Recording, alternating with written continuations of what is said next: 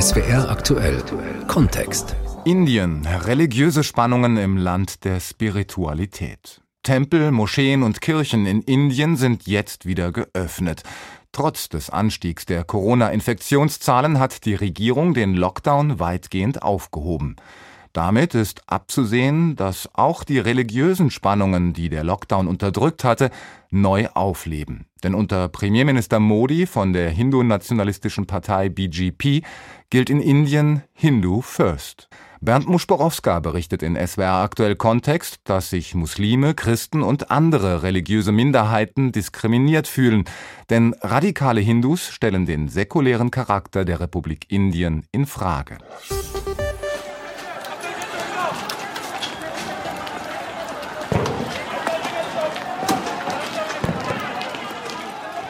Die schweren Zusammenstöße zwischen Hindus und Muslimen in Delhi zu Beginn des Jahres waren der vorläufige Höhepunkt immer wiederkehrender religiös motivierter Gewalt in Indien. Dutzende Menschen sind dabei auf zumeist brutale Weise getötet worden, Hunderte wurden verletzt. Die Opfer, vorwiegend junge muslimische Männer, die über einen Zeitraum von drei Tagen von einem Hindu-Mob gejagt wurden, mit dem Schlachtruf Jai Shri Ram, Sieg für Gott Rama und die Polizei schaute weg und griff nicht ein. Nach Darstellung von Augenzeugen soll es sogar Polizisten gegeben haben, die sich an der brutalen Gewalt, mit der ein vorwiegend muslimischer Stadtteil im Nordosten der indischen Hauptstadt überzogen wurde, beteiligten. Er habe das Gefühl, die Menschlichkeit sei an diesem Tage verloren gegangen, sagte Dr. M. E. Anwar, der behandelnde Arzt im Al-Hind-Krankenhaus im Stadtteil Mustafabad. Wenn Menschen auf solche brutale Weise getötet werden, dann hat die Gesellschaft ihre geistige Balance verloren. Ich hätte nie gedacht, dass selbst Rettungswagen daran gehindert werden könnten, zu den Verletzten durchzukommen. Sogar im Krieg wird das doch ermöglicht.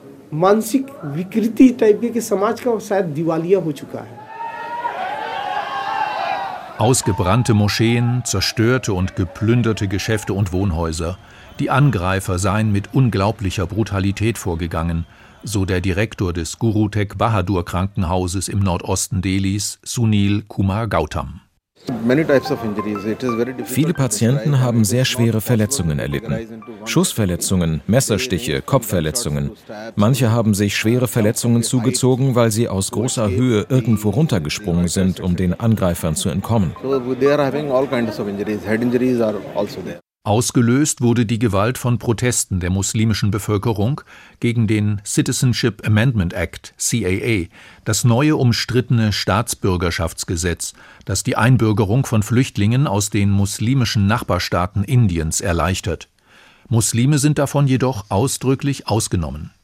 Für die Muslime in Indien, die mit über 170 Millionen oder knapp 15 Prozent der Gesamtbevölkerung die größte religiöse Minderheit im Land darstellen, war dies der Tropfen, der das Fass der empfundenen Diskriminierung im eigenen Land zum Überlaufen brachte.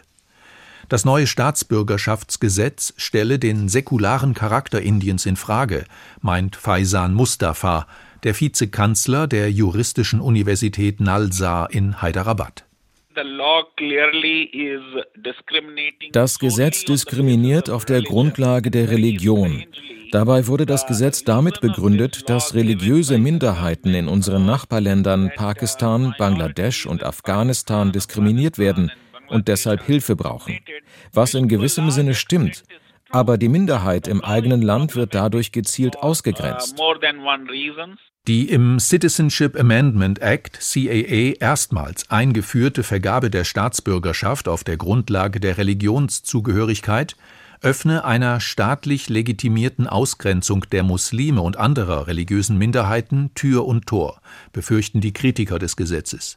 Die hinduistische Regierungspartei BJP versuche auf diese Weise ihr zentrales Vorhaben voranzutreiben, aus der säkularen Republik Indien einen Hindu-Staat zu machen, so Professor Faisan Mustafa. Die indische Verfassung wurde nach der Teilung des Landes geschrieben, die ja ihrerseits eine religiöse Teilung in Indien und Pakistan war. Sie ist eine säkulare Verfassung, aber sie sieht nicht explizit eine Trennung von Staat und Kirche vor, wie das beispielsweise in der ausdrücklich laizistischen Verfassung Frankreichs der Fall ist. Sie legt aber gleichzeitig fest, dass der Staat nicht eine der Religionen des Landes bevorzugt, sondern neutral bleibt gegenüber allen religiösen Gruppen.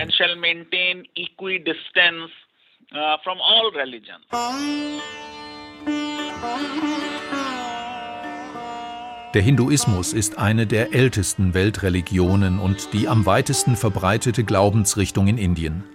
Nach dem letzten Zensus, der rund neun Jahre zurückliegt, bezeichnen sich mehr als 80 Prozent der Inder als Hindus. Knapp 14 Prozent sind Muslime. Sie bilden mit rund 170 Millionen Gläubigen die größte religiöse Minderheit des Landes. Christen machen mit rund 25 Millionen etwa 2,5 Prozent aus. Knapp 2 Prozent sind Sikhs und weniger als 1 Prozent Buddhisten und Jainisten. Zwei Religionen, die an den Kreislauf der Wiedergeburt glauben und die Beseeltheit aller Lebewesen. Die Freiheit der Religionsausübung in Indien sei in ernster Gefahr, beklagte die US-Kommission für die internationale Religionsfreiheit und will Indien auf die schwarze Liste setzen. Als Gründe werden explizit das umstrittene Staatsbürgerschaftsgesetz CAA, aber auch die weit verbreitete Diskriminierung und Gewalt gegen Muslime und Christen genannt. So kommt es immer wieder zu Anschlägen und Angriffen auf Kirchen, wie zuletzt Ende Oktober im Bundesstaat Punjab. Mit Gewehren bewaffnete Männer eröffneten das Feuer auf Besucher eines Gottesdienstes einer pfingstkirchlichen Gemeinde. Es gab Tote und Verletzte. Kirchenführer warfen den Behörden vor, nichts zum Schutz religiöser Minderheiten zu unternehmen. Während die indische Regierung alle Vorwürfe zurückweist, sieht Faisan Mustafa von der juristischen Hochschule Nalsa in Hyderabad Handlungsbedarf. Die US-Kommission hat Indien in die unterste Kategorie der besonders besorgniserregenden Länder herabgestuft.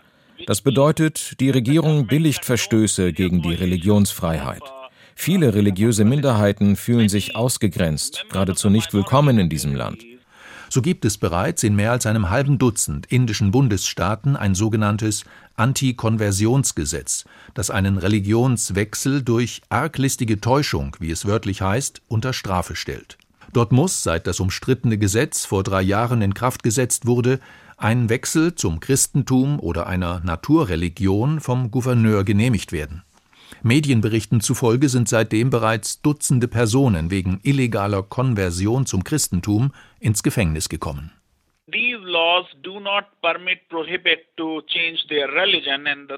Dieses Gesetz verbietet den Religionswechsel und es ist vor allem gegen christliche Missionsarbeit gerichtet. Seltsamerweise, wenn das wirklich ein Problem wäre, dann müsste die Zahl der Christen in Indien ja deutlich zunehmen. Tatsächlich ist deren Zahl aber gleich geblieben oder sogar eher rückläufig. Und wenn jemand zum Hinduismus übertreten will, dann gilt das nicht als Konversion im Sinne des Gesetzes.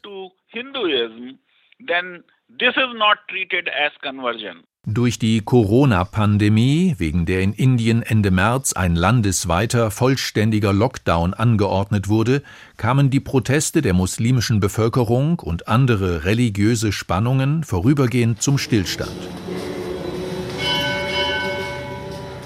Tempel, Moscheen, Kirchen und andere religiöse Gebetshäuser und Einrichtungen waren geschlossen. Gebete und spirituelle Rituale fanden weitgehend zu Hause statt. Und doch brachten auch die Pandemie und der verzweifelte Kampf gegen das unbekannte Virus Misstrauen und Geringschätzung radikaler Hindus gegenüber Muslimen und anderen Minderheiten an die Oberfläche. Anfang März, noch vor dem Corona-Lockdown, hatte die muslimische Missionsbewegung Tablighi Jamaat tausende Gläubige zu einer Massenveranstaltung nach Delhi eingeladen. Einige Teilnehmer dieser Versammlung hatten sich mit Corona infiziert. Danach verbreitete sich das Virus im ganzen Land. Die Gebetsversammlung in der Moschee im Stadtteil Nizamuddin galt als erster Superspreader-Event in Indien was die antimuslimischen Ressentiments in der indischen Bevölkerung verstärkte.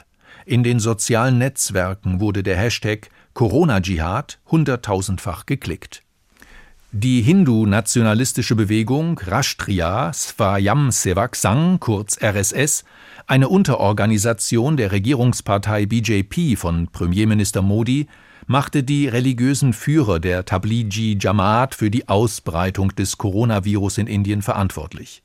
Arun Anand, der Chefideologe des RSS, bezeichnete die muslimische Sekte als eine radikale Organisation, die alle Bemühungen der Regierung zunichte gemacht habe. Now, Tablighi Jamaat is one of the radical organizations and uh, what it has done wir hatten die Corona-Epidemie fast unter Kontrolle, als diese Leute ihre Versammlung abhielten mit tausenden Teilnehmern. Und auf Videos kann man den Chef der Tablighi Jamaat sehen, wie er gegen das Versammlungsverbot agitiert hat. Dieses Verhalten wird von der ganzen Bevölkerung verurteilt. Very shocking. This is condemnable. The whole country is condemning it. Der RSS ist eine Hindu-Gruppierung, die häufig durch aggressiv-martialische Aufmärsche in der Öffentlichkeit auffällt. Auch Premierminister Narendra Modi war in seiner Jugend Mitglied der Bewegung. Der RSS bezeichnet sich selbst mit Stolz als die größte Freiwilligenbewegung der Welt. Die Zahl der Mitglieder wird auf fünf bis sechs Millionen geschätzt. Disziplin und paramilitärische Übungen gehören zu ihrem Programm. Der göttlichen Hindu-Nation schwören sie ewige Treue. Die Hindutva, die seit Jahren vorherrschende Politik zur Stärkung der Vorherrschaft des Hinduismus in Indien, kann weitere Erfolge verbuchen. Anfang August wurde in Ayodhya der Grundstein für den umstrittenen Tempel gelegt, für den die Hindu-Hardliner der indischen Regierungspartei BJP mehr als drei Jahrzehnte lang gekämpft hatten. Im November vergangenen Jahres hatte der oberste Gerichtshof in Delhi den Rechtsstreit zwischen Hindus und Muslimen um das Gelände zugunsten der Hindus beendet und grünes Licht für den Tempelbau gegeben. An der Stelle, wo jetzt der neue Tempel entsteht, stand eine Moschee, bis radikale Hindus das Gebetshaus aus dem 16. Jahrhundert im Dezember 1992 zerstörten, weil dort der Gott Rama geboren sein soll, eine der bedeutendsten Gottheiten des Hinduismus. Bei den gewaltsamen Zusammenstößen zwischen Muslimen und Hindus waren rund 2000 Menschen ums Leben gekommen. Der Tempelbau in Ayodhya schreitet voran und die muslimische Geschichte Indiens wird nach und nach ausgelöscht. Städte und Straßennamen, die an die jahrhundertelange Mogulherrschaft erinnerten, wurden in den vergangenen Jahren geändert. So hieß die Tempelstadt Ayodhya bis vor zwei Jahren noch Faisabad und die Stadt Allahabad, ebenfalls im Bundesstaat Uttar Pradesh, wo der BJP-Hardliner Yogi Adityanath an der Macht ist, wurde durch Umbenennung zu Prayagraj. Selbst für die Stadt Agra, wo das weltberühmte Taj Mahal steht, soll ein Hindu-freundlicher Name gefunden werden. Das Mausoleum aus weißem Marmor, das der muslimische Großmogul Shah Jahan im 17. Jahrhundert erbauen ließ und das zum UNESCO-Weltkulturerbe gehört, ist nach der Lesart der Hindu-Nationalisten ein Relikt der Fremdherrschaft muslimischer Eroberer Indiens.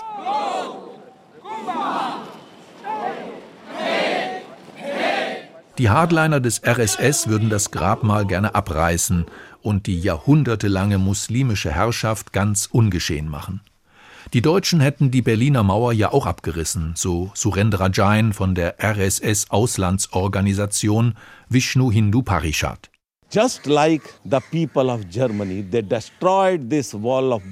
Genau so wie die Deutschen die Berliner Mauer eingerissen haben, müsste das Taj Mahal in einen Hindu-Tempel umgewandelt werden.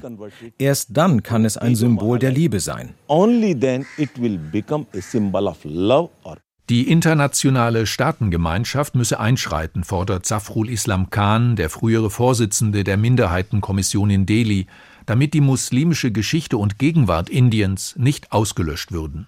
I mean, we have got a heritage. Muslims uh, rule this country for 700 years. Muslime haben dieses Land über sieben Jahrhunderte regiert und ein kulturelles Erbe hinterlassen. Die bedeutendsten Sehenswürdigkeiten des Landes stammen aus der Mogulherrschaft, wie das Taj Mahal und das Rote Fort in Delhi. Und jetzt benennen sie alle Städte und Straßen, die an die muslimische Zeit erinnern, um. Das ist eine sehr rohe Art, den Muslimen in Indien klarzumachen, dass sie nicht dazugehören. Uh,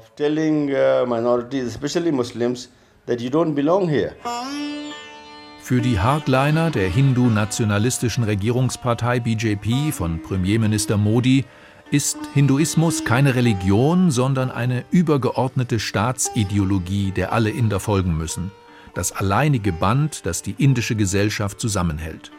Im Prinzip, so heißt es immer wieder, seien alle Söhne und Töchter Indiens im Grunde genommen Hindus, egal welcher Religion sie gerade folgen.